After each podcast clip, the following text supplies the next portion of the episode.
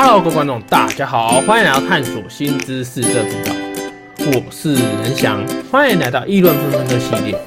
今天探讨的新闻议题是台版柬埔寨，两人惨遭弃尸山区，死者盼政府打击诈骗。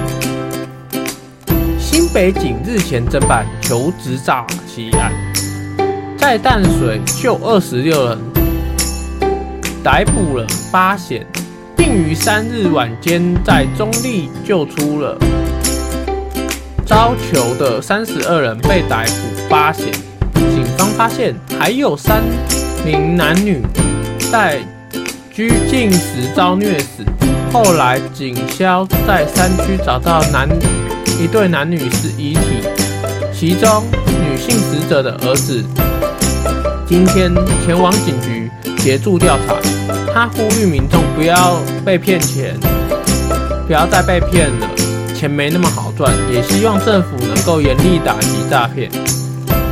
据了解，死亡的林姓男死者是高雄人，本身没有稳定的工作，所以才想要租账户给集团用，却在北上交付存折时遭囚禁。黄姓女死者是台中，原本是家庭主妇，在网络上看到工作机会，不料北上求职竟然遭遇害。网友观点：政府在忙选举，抱歉。网友 B：不是政治受害者需要转型正义，死者也需要。